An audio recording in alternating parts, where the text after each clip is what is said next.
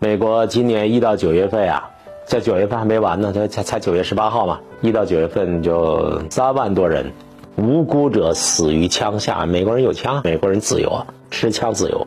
我是不知道这三万多人里边包括不包括我接下来要跟你讲的这些军人。枪下这么多的冤死鬼，新冠病毒死了一百多万人，美国政客跟没事的人一样。所以，美国这个国家，美利坚和中国这个国家确实有很多神异的地方。我承认我对美国非常不了解。昨天，美国一个报纸《星条旗报》说，美国有一个预防啊退伍军人自杀的组织和杜克大学合作，对美国退伍军人自杀的情况进行了四年的研究，结果发现了一个让人震惊的事实，就是真实的退伍军人自杀比例，比这个美国有。关方面，美国政府公布的高出百分之三十七，就是说美国政府公布的是假数字。袁书记说，每天美国都有十七个退伍军人自杀，但是呢，这是假的。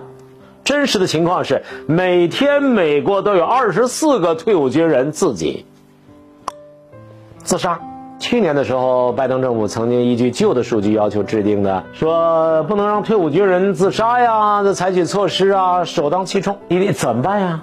怎么解决这问题啊？结构性的矛盾、贫富差距问题、资本家活得太好，老百姓活得太难，族群撕裂啊，一系列的问题。美国社会治安太差了，美国政府他没有办法承担打击这个这个这个这个犯罪的职责。世界上没有任何一个国家能够像美国一样，如此多的公民被关进监狱，有自杀，有他杀，是吧？美国监狱关押的犯人数量居全球之首。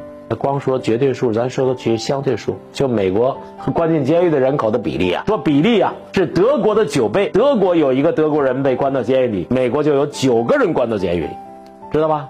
所以啊，法治是个好东西，但是纯粹按照法条来治理那不行啊。监狱人满为患，也不见得是个好现象啊。这人呢活得没劲，环境太差，干脆一死了之。退伍军人他有个好处啊，他摆弄枪啊。很简单，梆给自己一枪，当死于枪下。一到九月份，三万多人里面包括不包括军人？这对不起，这个我不知道，也许有专业人士说的更清楚。我是司马南，感谢收看。